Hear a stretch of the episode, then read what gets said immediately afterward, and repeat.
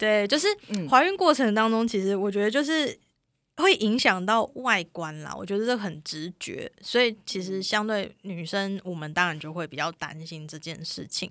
比如说像你的乳房会变大啊，然后你的乳晕会变大，然后会比较容易会有黑色素沉淀，有些人甚至比较容易会长痘痘、粉刺这一些。就怀孕的时候，对对对对对对对对对。嗯那所以变成是说，哎，这些东西就你你你必须要知道的事情，说我在怀孕的过程中，我可能会遇到这些问题。那相对来讲，还有就是妊娠纹的部分嘛。可是妊娠纹其实基本上啦，现在医疗研究啊，就是有发现说，运动加按摩是非常好的。预防的方式，或者是其实最大最大预防的一个方式，就是你不要让体重增加的太快。因为妊娠对妊娠纹是怎嗯么产生的？其实就是你变胖啊，就是讲直白一点，就是变胖。可是你的变胖不是真的变胖，而是因为肚子变大。对对，那肚子变大，你的皮肤不是就被拉扯了吗？嗯拉扯之后，其实它就会，如果它让里面的一些那个胶原蛋白撕裂的时候，它就会产生纹路。它是这样子来的。那如果说你不要让你的体重增加的太快，它不要一下子受不了那个张力，然后被撕裂的话，那纹路生成的几率就会降低。所以这是最最最最根本的预防方式，就是你不要让体重增加的太快。讲到怀孕体重这件事情，其实头三个月啊，你只能增加零到二公斤哦。头头三三个月月，对。所以有一些人就会放肆的觉得说，我我怀孕了有两人份的是宝宝要吃，不是对我要对对。然后就疯狂吃，然后就头三个月他可能就胖了三五公斤，不对，因为头三个月其实我们的胚胎它会自行供给养分，根本不需要靠妈妈，哦，所以对，所以你根本不会变胖。对，所以你的变胖那些的胖都是来到自己身上。那 我为什么说零到二，就是因为你身体的水分会开始变多，因为它要开始去，比如说血管生成、胎盘生成，然后开始准备好这些呃，准备要供给宝宝营养的这些设备，所以是这些设备的重量对，而不是宝宝本身的重量。所以你只能增加零到二、没错。嗯那到后面第二孕期到第三孕期这段时间里面的话，每一个月大概就是增加零点五公斤啊，一个、哎一个礼拜，对不起，讲错，一个礼拜哦，一个礼拜零点五，嗯，对一个所以一个月是两公斤。，对、嗯，对。我觉得好像现在大家比较知道，也有可能是因为产检的时候，医生都会告诉他，就是你现在体重控制的怎么样。对对，因为我好像还蛮常看到有人发文，就是在讲说，就是体呃医生有告诉他，就是体重在什么时候，嗯嗯有时候嗯太快，有时候太嗯慢。我觉得体重的增加好像也是医生蛮会给大家的一个会啊，算会啊。是会注意啊，对啊，因为嗯其实这件事情它最最大最直接牵扯到就是妊娠糖尿，对，所以如果你在怀孕过程当中演变出糖尿病的话，其实相对来讲，不管是对妈妈好，也是呃，不管对妈妈而言，或是对宝宝而言，都是不好的，而且在呃会增加生产风险，会变高。所以为什么医生会很注意这件事情？对，那其实有妊娠糖尿的妈妈，她她的宝宝都会相对比较大只，但是是大而无用。你说宝宝大而无用，嗯，就是体重会比较重，对可是实际上它比较不是一个，就是它比较是虚的体重的那个概念啦。嗯对对对对对所以我们都还是会蛮去注意去抓这件事情的，对啊。那当然，另外一个就是现在大家都还是会很注意自己的体重有没有增加嘛，对对，所以也是会去考量到这件事情了。对，所以等于一生完小孩，就是一卸货之后，妈妈大概会瘦多少啊？当下，啊，这就是非常残酷的事实。对，这是残酷的事实，大家想知道，对就是小孩出来之后，那我到底还有多多少肥肉在身上？假设我今天整个怀孕过程当中胖了十公斤，增加十公斤好了，那宝宝生出来之后，假设宝宝是三三点五公斤，你十减掉三点五，是不是还剩六点五？对对，好，然后胎盘的重量，我在生产的时候，我胎盘会一并排出嘛？对，不是还有羊水吗？对之类的，对，对所以就变成说这些重量扣一扣之后，你可能还会剩个四到六公斤在身上不等。对，那这四公斤或是这六公斤，你要怎么减？第一个当然就是说，你要想你在怀孕的过程当中，其实你的子宫是越来越大，越来越大，子宫的重量也会增加。那你在生完小孩的时候，我们必须要给时间，呃，给子宫时间，让它慢慢缩回去原本的尺寸。对，所以变成说，在这段时间的时候，其实你刚生完之后，你的体态不会很好看，你还是会有一个很明显的小腹在那边。请是因为子宫还没缩回去。对，请不要难过，想说、哦，是子宫啦，子宫对是子宫，对是子宫。对。可是你要去想的一件事情就是说，好，今天我已经生完半年，为什么那个小腹还在？我子宫应该都缩回去了。如果今天以一个自然产的妈妈来讲半年差不，多子宫应该要回到差不多的四个原礼拜就会回去，啊，四个礼拜就回去了。对，四个礼拜就回去了。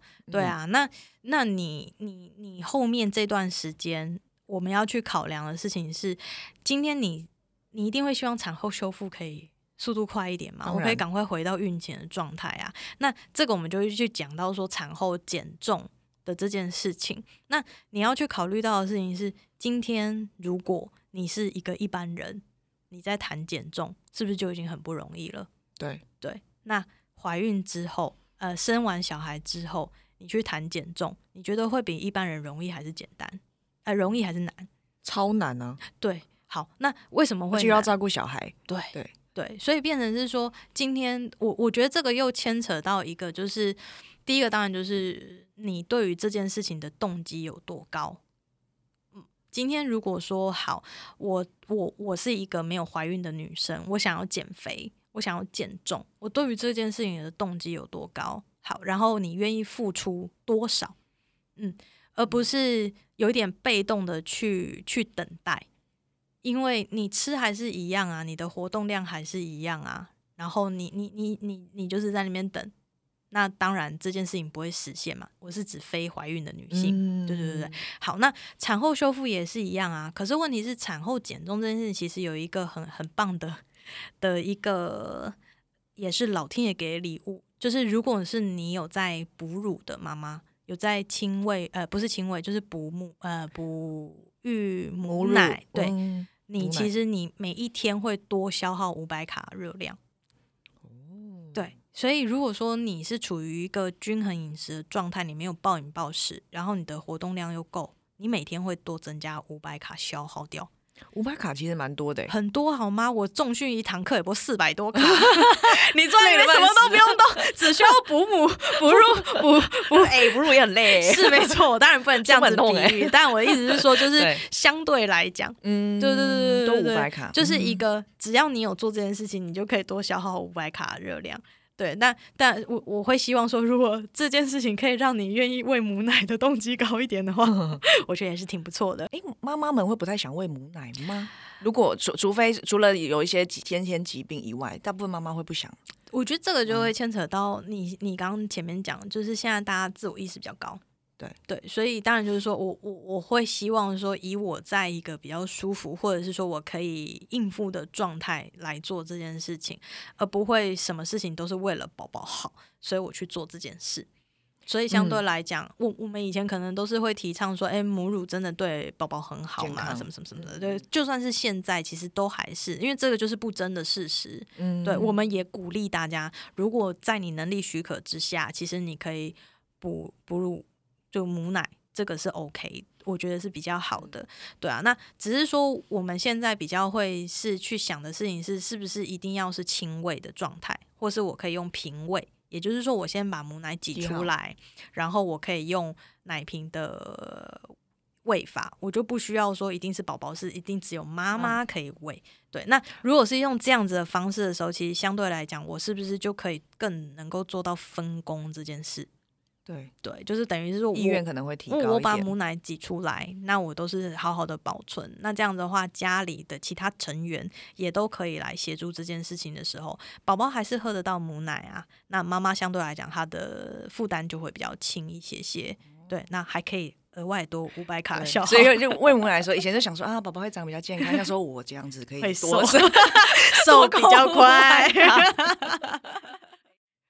我觉得差不多在这个这个这个中段，大概可以插入这个话题。我就开始想要一开始讲这个，会不会大家会直接吓到？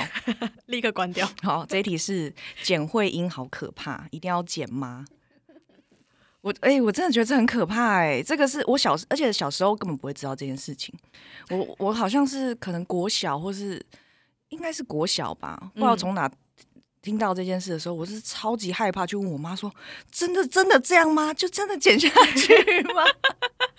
对啊，吓到，嗯，对啊，对，对。可是可是，因为我妈的说法就是说，你在痛到那个痛的当下，你根本没有感觉到是的，那个痛，是真的。对，就是相对于阵痛来讲，剪会阴那个痛，其实基本上在生产的过程当中，他们其实已经感觉不太到了。对，那我们当然去讨论几个层面嘛，就是为什么要剪会阴这件事情。对，哎，我不知道我们年龄有一段差距，我想知道是是你国中或是高中的时候，你的军训课有或是健康教育课有看过生产影片吗？跟堕胎影片？我刚突然间想到，不好意思，又岔题。对对对，没有这么这么有岔题，这么有岔题。我想一下，哎、可是我记性很差哎、记性我给超说差。生产的影片我是有看过的，可是嗯我不确定是在哪一个时期看的耶。嗯。高中有可能，因为我在高一的军训课看，哎、那个你是看你是看现场的，你是说直接从产道啊出来的吗？嗯，就是那个血淋淋的画面，然后跟堕胎，就是钳子进去刮的那个，哦，没有，这如果这么惊悚，我应该是没看过。不然会记得，对不对对对，可是我看过剖腹产的，但是是大学。嗯嗯嗯，大学的时候看的嗯嗯嗯，对，那那我我没有看过。哦，就是对啊，我我一样在想说说，哎，如果我们今天健康教育要纳入这个 知识科普知识的时候，这个影片是不是可以晚一点再播？你觉得太早了吗？这太早知道这个我觉得可以用不同的方式去呈现啦，就不要这么直接让人家对让大家看到这个。对对对对对对对，没错。你你看的是手术影片，对啊就直接摇滚区的那对个角度。对对对对对，哇，所以宝宝出来就是整个就是红色，就嗯对啊，就是有血啊，然后或者是说他就是乳白色那个，对，哇！可是不是很多爸爸在那个时候就会昏倒了吗？怎么会军训课放给你们看？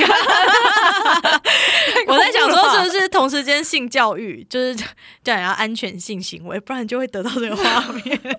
好恐怖哦，吓歪。对，没错。好了，嗯不要岔题了回来呃回来刚刚什么？刚刚 你简慧英哦，对对对，對就要去讨论的事情是，就是为什么为什么要剪剪？对，好，那其实现在就是大部分啦，会执行剪会阴的话，其实有一个说法，就是说我可以在，因为如果说我在自然产的过程当中，我可能会面临到就是呃撕裂伤、提肛肌撕裂伤的问题的话，如果我先剪一刀，那它如果要裂，它就会顺着这个裂这个个剪痕方向对裂，那它就会比较整齐，不会乱裂。对，所以今天呃，如果要剪会阴的话，现在的原因比较会是这一个这样子。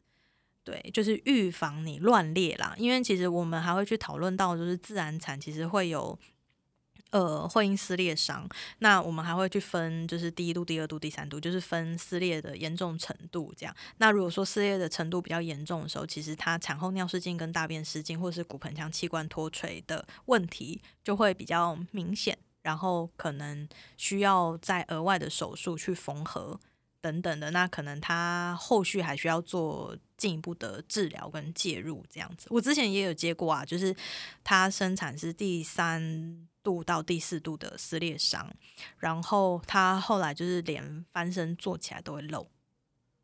你说刚生生完小孩的时候吗？没有没有没有，就已经生完几个月了，哦生完两三个月了，都还是这样，就是嗯他只要早上起来，对下床这一段过程就会漏了，那就更不用讲他走路啊、跑啊、跳啊、打喷嚏这些，就一定会漏得更严重嘛。嗯所以他那时候就是来找我帮，就是帮他解决这个问题。这样，那我们最后最后训练到就是他可以去重训，嗯对，所以等于是说他可以负重的状态底下，他都还是可以维维持持住住不会漏尿。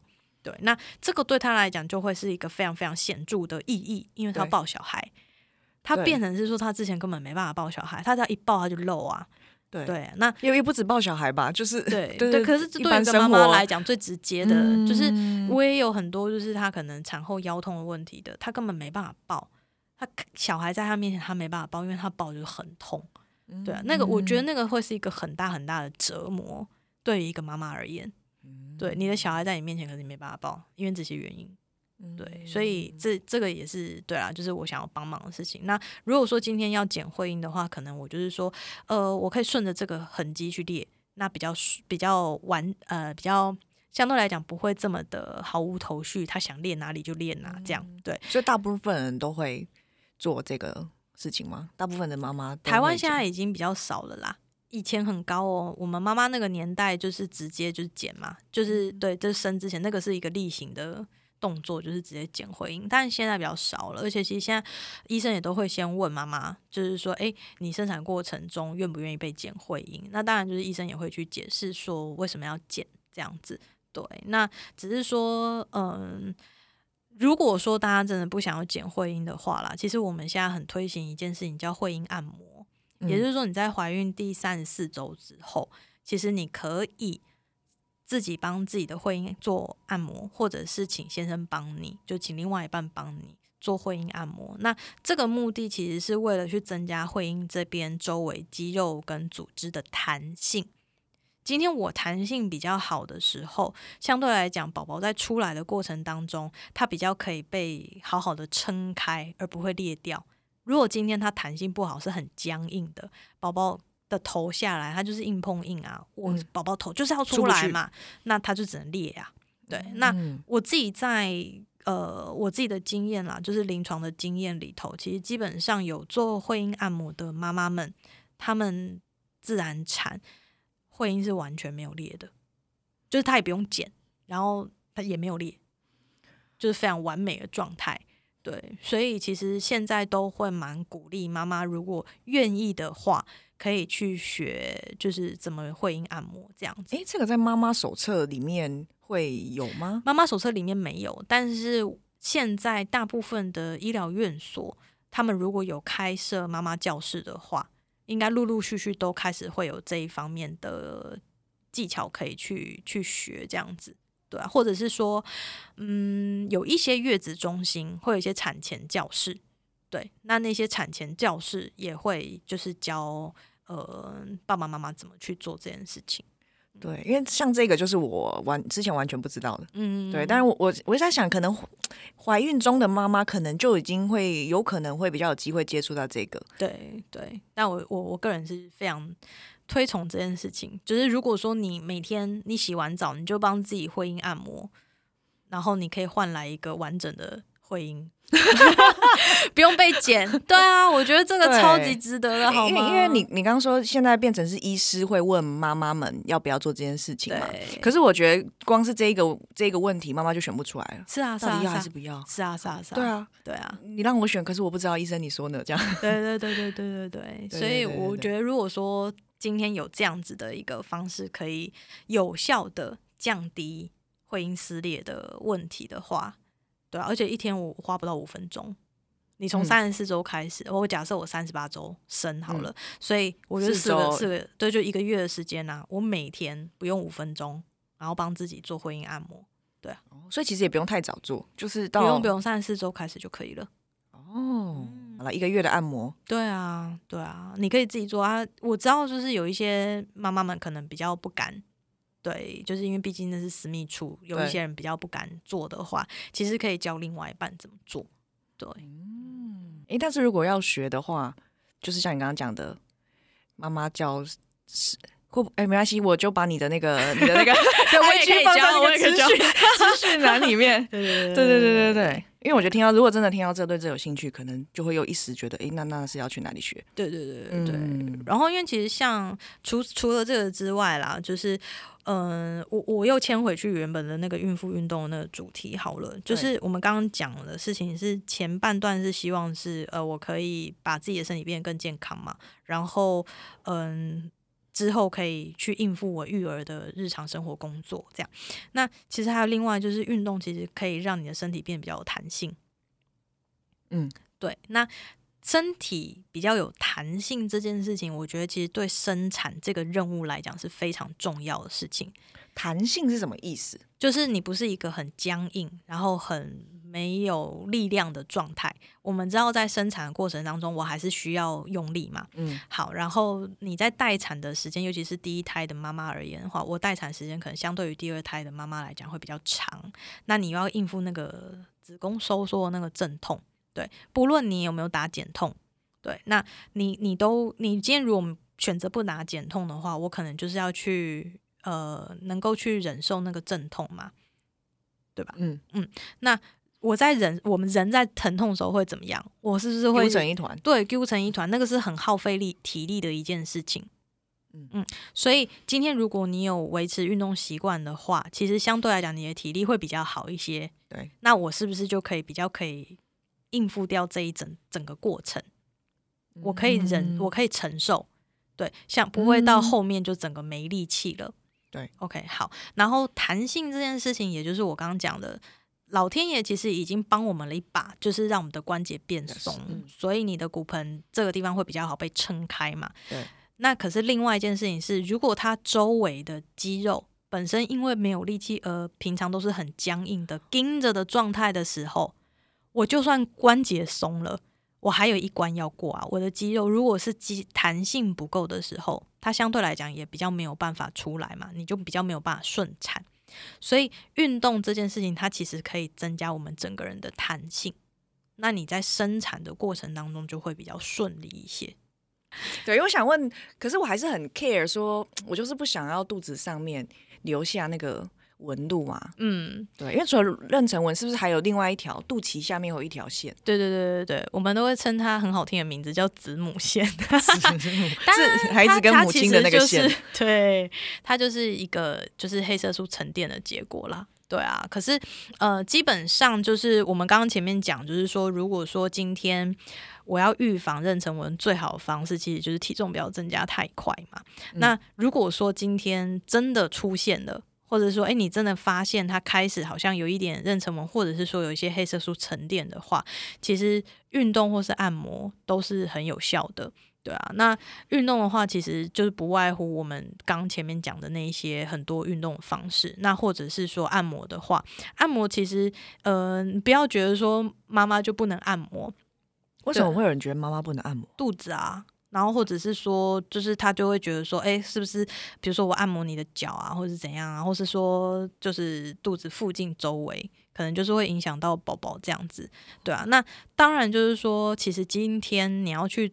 或者是我很简单，我不敢去外面按摩的话，其实我可以自己帮自己按，或者是说请另外一半帮你做一些肩颈按摩啊，或者是我甚至我如果我要按我的背或是按我的腰，其实都是非常 OK 的。那当然嗯。就是说，因为妈妈不能趴嘛，对，所以变成说我可能就是我坐在椅子上面，然后我趴在椅背上，嗯，对，所以我等于是反过来坐，然后我就是趴在椅背上，对啊，那这样子其实你就不会压到肚子啦，嗯，嗯，那还是可以帮你做肩颈的按摩或者是腰背的放松。对啊，那我们在做的时候，通常就算我不是怀孕的人，我在按摩，我不可能就是空空的做嘛，我可能会涂一些乳液啊，嗯或者是说一些按摩油啊。那只是说，就是当然就是说，因为毕竟是涂在妈妈的皮肤上面，它是嗯。会吸收的，对。所以基本上我们都还是会建议说，哎，你可以去找寻一些就是呃有母婴产品认证的，对啊。那嗯因为我前阵子就是有接触到一个澳洲的牌子啦，对对啊，那它那个牌子它就是它是有机的，而且它的有机认证就比一般国际间的有机认证在更更严格一些。然后他们也有开发，就是妈妈或是孕妇可以用的，或者是宝宝可以用的，就是新生儿可以用的。哎，所以这个牌子本来就是专做按摩油吗？它其实专做乳液？嗯、不止，它还有做就是什么洗发精啊、沐浴乳什么等等之类的，这些其实哦都有。嗯对，现在连连新儿对连新生儿都有，当然因为它就是。嗯，应该是说，就是我们现在市面上看到的有机啊，其实它不见得真的有机。当然，就是跟每个国家的法规有关系。比如说它，嗯因为像比如说法规，它规定说我在有机认证里面，我有机的那个产那个那叫什么元素？对，差点讲食材，有机多爱吃。对，是就是好了，就是那个那个元素，它可能比如说它养养成的过程啊，必须要有什么，然后什么什么零添加或什么之类的。嗯，对，那这个牌子它就变成是说它它的有机认证是更严格的，对，所以相对来讲，它对于孕妇而言或者是新生而言，它的那个基本上是无害，甚至它是对于过敏体质的，对，就比如说敏感肌，哦这一类的它是有香味的吗？呃，有一些有，有一些没有。然后再一嗯个就是我我自己是觉得啊，因为像我自己本身就过敏体质，嗯，对，所以其实我很多东西都不太能用。像我们物理治疗很很流行、很流行、很常用的那个肌贴啊，哦，对对，我你会对过敏吗嗯，我会过敏。连那个都过敏，对我觉得真的很过敏哎，对啊，因为我也很过敏。对。然后不是，我可是可是可是那个我还至少还这个。过敏还好哦，我连给新生儿用的那个 Three M 的那个贴布啊，我都会过敏。哇，对，所以就是就是这一种这一类，对，所以我嗯我的皮肤本身就是很敏感的，嗯对啊，所以我自己是在用这些产品的过程当中，我自己就都会比较注意一些，嗯对啊，就像很多人推什么某某品牌的化妆水或什么标榜什么什么零添加或什么之类的、啊，然后效果很好，然后一用我脸超刺。哎、那你很适合当那个实验呢、吼就是 就是你有没有啊？你就去找你，就知道哎、这有没有多加什么东西？对啊，然后因为过敏体质嘛，我连吃也会，只要这个东西稍微不新鲜，我一吃我半小时之内就立刻跑厕所。啊对可是大部分人吃你那么爱都没那这样子，对啊，所以就哦我可以去测验，就这家餐厅 O 不 OK？你要这样测吗？用生命的测，对，没错，但是就不会变胖啊，有没有？嗯 如果不健康就拉掉。拉掉。所以你今天要介绍这个牌牌子吗？对啊，但哦，我现在就是可以可以讲吗？应该可以讲了吧？可以啦，什么牌子啊？可以啦，什。么牌子？它是一个澳洲品牌，啊我想把东西放在就是可以啊你的连接上面，可以吗？可以啊，可以啊。对对对对对，因为它等于是说，现在台湾要把这个牌子代理进来的主要的代理人，他们本身就是妈妈，哇，对很，棒。而且就是都有小孩。呃废话，妈妈妈就都有小孩？然后，因为 就基本上，所以他们在找这些产品的过程当中，他们是非常非常严格的。对，所以可以通过他们的考验，基本上，而且其中一个也是物理教师，哦，对对对，所以相对来嗯，讲，然后他是一个非常讲究医学实证的物理教师，就跟你一，样吗？你在说你吗？所以就呃不是这个牌子不是我代理的 我也很想嘛，就直接被动啊收入退休，牌子的名字叫什么啊？这是一个很好问题。微念吗？对，没错，哎，大家直接看底下。那如果除了这个东西，就是这是按摩相关的，等于是使用的产品嘛。嗯，那如果像今天你跟我们分享了很多知识，嗯。那如果假设我今天怀怀孕了，预备怀孕，或是嗯我刚刚生完小孩，嗯。你有没有推荐有什么课程啊，或者是书啊，或者是可能嗯哪些老师的频道啊或内容，可以让大家就是想学的时候知道要去哪里找？我自己是觉得啦，就是说，今天如果说我是在备孕过程当中，因为其实，在做这一块的时候啊，我我我每一我不定期就会去逛一下成品，然后嗯我 always 都会去看，就是母婴那一这个 对对对对，就搞得好像每一次就就就。旁边人会开始礼让我，因为有人都在看怀孕的书啊，然后生小孩啊，然后什么备孕的书，就是我会去看有没有什么新书这样子。对啊，那嗯，我自己是觉得啦，就是无论你是备孕、怀孕或者是产后，其实我们都跟一般人一样，你该注意的，比如说健康均衡饮食这种老掉牙的，对，对，然后或者是规律运动习惯，这种也是老掉牙，就是跟你有没有怀孕其实没有什么太大的差异。那如果说你是想要知道说，哎，你在怀孕的这整个过程里面，身体会有什么样的变化的时候，那个那个谁，巫医师他本身也有写蛮多书的，巫医师，嗯嗯嗯，对，那他他里面他的书其实也都讲的还算蛮清楚的。孕妇运动这一块的话，预告一下，预告一下，请说。就是 明明年是我要出，啊，你要说啊，真的假的？对，所以你在写的书是是就是孕这个妇运动的部分这样。哦对对对，那其实我觉得坊间的书，这些书，我觉得应该就是给大家多一个选择吧。嗯，对啊，因为运动本来就不是只有一种方式嘛。对，对啊，你要去做 P R T 师，你要做嗯孕妇瑜伽，这些其实都是 OK 的啊，都都都很好啊。对啊，那我我的内容会比较是说，嗯，今天我是以一个物理教师的角度去看。孕嗯妇运动这件事情，那当然里面也会有很多呃怀孕过程中的一些科普的知识，也就是代表说你可能会有什么遇到什么样的问题，身体上面的变化。那除此之外，就是你在家里可以做什么样的运动？我们从第一个月设计到产前，然后嗯甚至到产后，这是在家里可以做的。除此之外，你在健身房，你如果有这些器材的时候，你可以怎么做？对，所以就是再多一个选择给大家参考，这样子。哦，什么时候会出啊？啊，直接给你个压力，有有定？有定时间出来，但是对啊，就是对，先问你你的书什么时候要出吧。哎，我还没，我的主题都还没想好。你是有主题的，我可以当你的编辑，让我对当一下，逼迫你。对，但是因为其我我自己有时候会有点，哎，我有我有点想岔题。嗯。但是就是比如说跟孕妇相关的一些问题，比如说像腹呃腹直肌解离，嗯。对，然后像你刚刚我们今天有提到一些专有名词，什么妊娠糖尿这些，嗯对，其实我自己接触到的人，女生，我会觉得很多人她听到这些词之后，她反而变得很害怕，就焦虑感，没她错，对，她会可能原本不知道还没事，她知道之后，她就会每天就就会很关注在这个位置上面，对对对对。对。那如果像腹直肌解离这件事，嗯你会刻意提起这件事吗？你会我我我第一个我会先看他的周数是不是可能会发生这件事情，然后我会去观察，我先用观察的。那如果看真的有，我会告诉他。可是问题就是在于说，今天当然我还会去考量这个人他今天来的时候，他对于怀孕过程的这些基本知识，他知道多少。因为像我现在遇到蛮多，就是他知道这个名词，可是他不知道代表什么意思。那就像我们前面讲的，当你不知道、不熟悉的时候，你就是会害怕嘛。对所以如果今天他是这样状态的时候，我就会很认真的去跟他解释这是什么东西，然后可以怎么维持住，不要恶化，然后产后之后我们可以怎么做？对，那就去带他认识这个问题。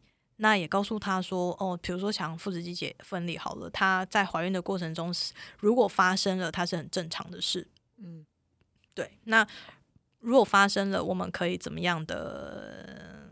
嗯、有点像是尽量维持，不要让它变得更严重。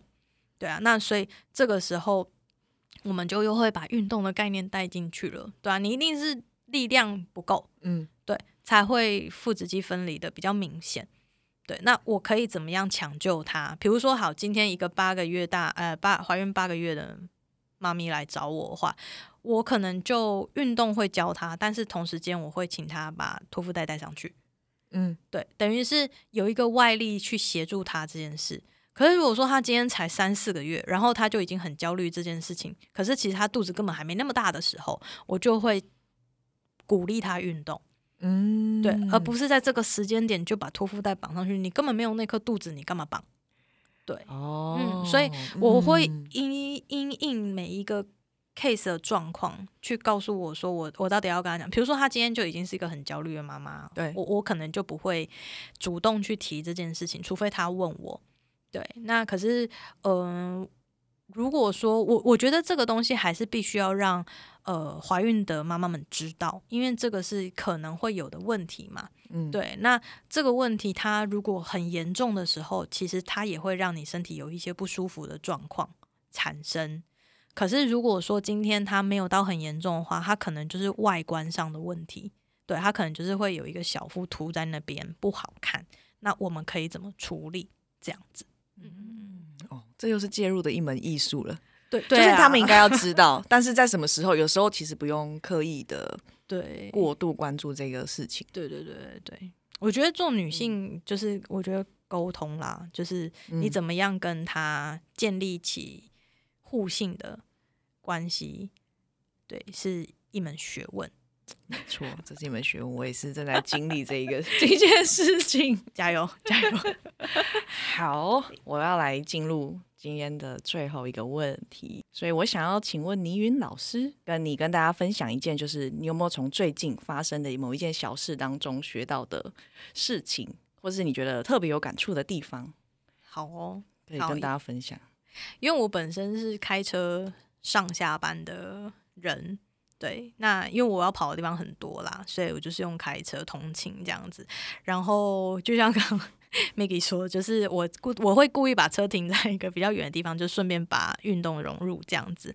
那我最近我我很我突然间被一个点打到，就是我今天如果去停一个停车场，如果我隔壁的车啊，他会刻意空一个走道给我，我会觉得还蛮感动的欸、你确定他不是停歪吗？不是，只是刚好停歪。就比如说我我比如说可能两根柱子中间有三三格车格，然后我可能是停中间那一格的时候，然后你你回来的时候发现你驾驶座这边这一个人他很靠柱子，他很靠哦，对他很靠过去他。让你比较好开门。对对对对对对对，然后你就当然就是他可能怕他车被刮到，但有可能。能我们往正面一点的方向想，就是他让我好上下车。啊。对，我觉得就是会被这种事情感动的，哎，对，好吧，就哎、我会刻意靠柱子一点，我会啊，我也会因为我会怕他进不去啊，我自己至少至少至少驾驶要可以上下。是啊，是啊，是啊，而且就是我我觉得这就是一个互相帮忙的一个小事啦，对啊，对，这哎，这超小事的。自己叫人家讲什么很感动是吗？么事情？不好意思哦，真的很小。对，但是不是就是这些事情，就是日常生活累积下来。你如果今天看到这个状况，我觉得就是你下半天的心情会很好。对啊，嗯就就觉得哦不错，对对对对对对对对，好，很赞。我觉得，我觉得我分我我我，因为我我没有，其实是因为我很想自己很想分享这个，才自己放这想这一题讲什么 自己很想讲硬逼我回答对对对对。对对。然后不是因为那一天上你的课的时候，你做了一件事情，让我觉得就是太好了。什么？对，好可是可是可是可是不是，但是我要先讲前情提要，嗯就是我那时候在上一堂，嗯，好，没关系，我就讲吧。我在我在上一堂，我们四个都是老师，我们在上另外一个皮亚提斯老师的课，嗯嗯嗯。然后那个皮亚提提斯老师是非常资深的老师，嗯。对然后反正他就教我们这些年轻的老师这样。然后在那堂课前面，他就有先问一下大家的背景，就是你呃教过多久啊之类。嗯。然后我就有告诉他，哎，我是物理治疗师。嗯。然后所以其中他在讲某一个动作的时候，他就考了大家，嗯，他就说，哎，我们现在在做。呃，这个动作好，那如果是这样子的话，是哪一块肌肉在出力？嗯然后就转头看着我说：“物理治疗师，你回答。嗯”然后我听到他的问题之后，我就想说，我就很直觉告诉他我的答案。嗯然后他就歪头说：“是吗？是这样吗？”嗯就他等于说他就是，在挑战你吗？对他就说：“你确定？”然后他又再重复了一次。嗯然后我就想说：“对啊，就是这个答案呐、我就嗯跟他说：“对。嗯然后反正他他在他来讲，那个答案就是不对的。嗯嗯对。然后那天当下我的感觉是，其实我蛮明确知道我是对的。嗯对，可是我知道他的问题问的不好。嗯，对，可是因为在那个场景里面，其他大家都是老师，嗯，然后就是在那个当下，我觉得其实他没有很顾及到我的面子。嗯对，但是因为我知道，其实是我我知道我的答案是对的，嗯。对，因为我之后还把同样的问题问了其他的物理治疗师，嗯。对，他大家的答案都跟我一样，嗯嗯然后所以嗯那天那件事情就过了，嗯。对，然后回到那天你上我们大家的那堂课，嗯，你问我们好像是说什么小孩生出来的时候头要直的出来，还是要什么垂直啊骨盆，还是什么横的出来？嗯嗯，对，然后大家就回答各种不同问题嘛，嗯反正我们回答一个错的问题，嗯对。可是当下你的反应是，你说嗯，等一下，等一下，等一下，我再重复一次我你我的问题。嗯，对，我不知道你你你可能不记得很小的事情，不记得完对对对，应该完全不记得。对，但是我的意思说，因为当下你发现说大家回答了不是你的要的答案的时候，哦你的第一个反应是我是不是讲的不清楚？你嗯我记得你有讲这句话，说哎、嗯是不是我问的不清楚？嗯然后你又再重复再问了一次，还解释了一大大嗯很很很多，就是不不同的角度什么的。嗯对哦对，所以这件事情让我很有很很戳到我，因为因为前一个老师是他就是直接只。他的意思就是你就错了啦。嗯，他没有去思考说是不是我的问题问的不清楚。嗯，对，他的预设是我不知道。对，但是你的预预设是大家应该知道啊，嗯是不是我讲的不够清楚？嗯所以我们再 double check 一下。嗯嗯嗯嗯，对对对对对。然后我当时当时就觉得，哦，真的太棒了。对，没有，因为其实，在还没上你的课之前，就中间我经过那个就是那个资深老师的课的时候，其实我经过那件事，我就先提醒我自己，嗯，我以后如果遇到一样事情，别人回答了不是我要的答案的时候，我可能要先想一下，是不是我问的不够好，嗯对而不是诶大家都很笨这样。哦，OK，对，好哦。我好像有默默想起来这件事情，因为我当时其实很真的蛮震惊的。你知道大家怎么会回答一个莫名其妙？对，我觉得不是，也不是莫名其妙，就是说，哎哎，我我我第一个的想法真的是觉得说，我刚前面解释的不够清楚嘛，所以你们你们没有办法回答出正确答案，对，就很单纯就是这样想。对，没有我，我觉得我听得很清楚啊，可是我是真的不知道，所以完全是相反的，超好笑的。对，没错，就是你还很好心的说，哎、没有没有，应该是这样这样。得得到一个相反答案，你都不知道我有多错。想说，啊，对我第一第一个想法就是真的是我讲的不够清楚，对对对对，没想到居然可以让你这么的印象深刻。没错，好、挺不错，这真的就是说话的艺术。对，没有啊，这是你你的你的潜意识，你的你的第一直觉是这样觉得、啊。嗯，对，所以我希望，如果我以后也变老师要这样固定讲课的时候，我希望我可以。假设我到很老鸟的时候，我也希望我可以维持这种心态，因为有可能是在比较刚开始、刚起步的时候，会先觉得，哎、是不是我讲的不够清楚？嗯嗯嗯，对，我在想，也有可能到比较资深的时候，嗯，就会忘记了，嗯就会忘记大家可能是没有听清楚，或是我太觉得我自己，应该是说，就是觉得自己是对的。嗯嗯嗯，对对对对对，，OK，嗯。好哦。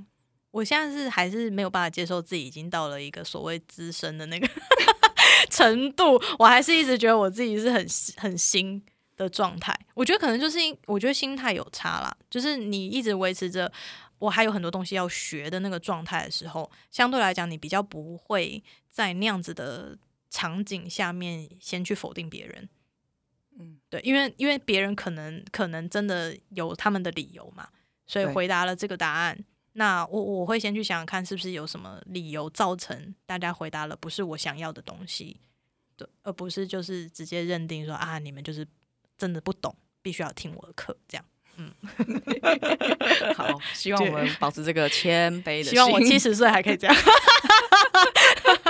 好哦，今天非常感谢倪云老师来上我们的节目，感谢你的邀请。哇，竟然这样就完成了我的第一次 podcast 访谈。这一次邀请倪云老师来上我的节目，是因为我误打误撞的上了他的一堂孕产妇的培训课。那因为我自己没有怀孕生小孩的经验，所以在这次上课之前，我对于这一块领域知道重要，但是没有特别多的兴趣。那直到我上完他的课之后，我才发现说，原来女生的身体是这么的特别。那尤其就是在生小孩这件事情上面，不论以后就是我会不会结婚生小孩，然后经历怀孕啊这些过程，但是我认为这个过程呢是女生独有的一个很神奇的体验。那如果有一天我们会经历到这样子的人生当中的一个很大的变化，那我们也应该要更知道说，在在这样子的过程当中，我的身体会发生什么事，然后我应该怎么样照顾我们的身体。那这也是为什么我特别邀请林云老师来上我的节目，因为在今天的节目当中，我把它分成了上下两集。那我们谈到了蛮多女生健康、女生运动，还有呃维持运动啊，怀孕的时候运动，那跟哺乳相关的一些好处。那最后我们也提到像是减会阴这些大家很害怕生小孩会经历的过程。那其实，在他的课当中还讲了很多的细节，是我们今天来不及聊到的。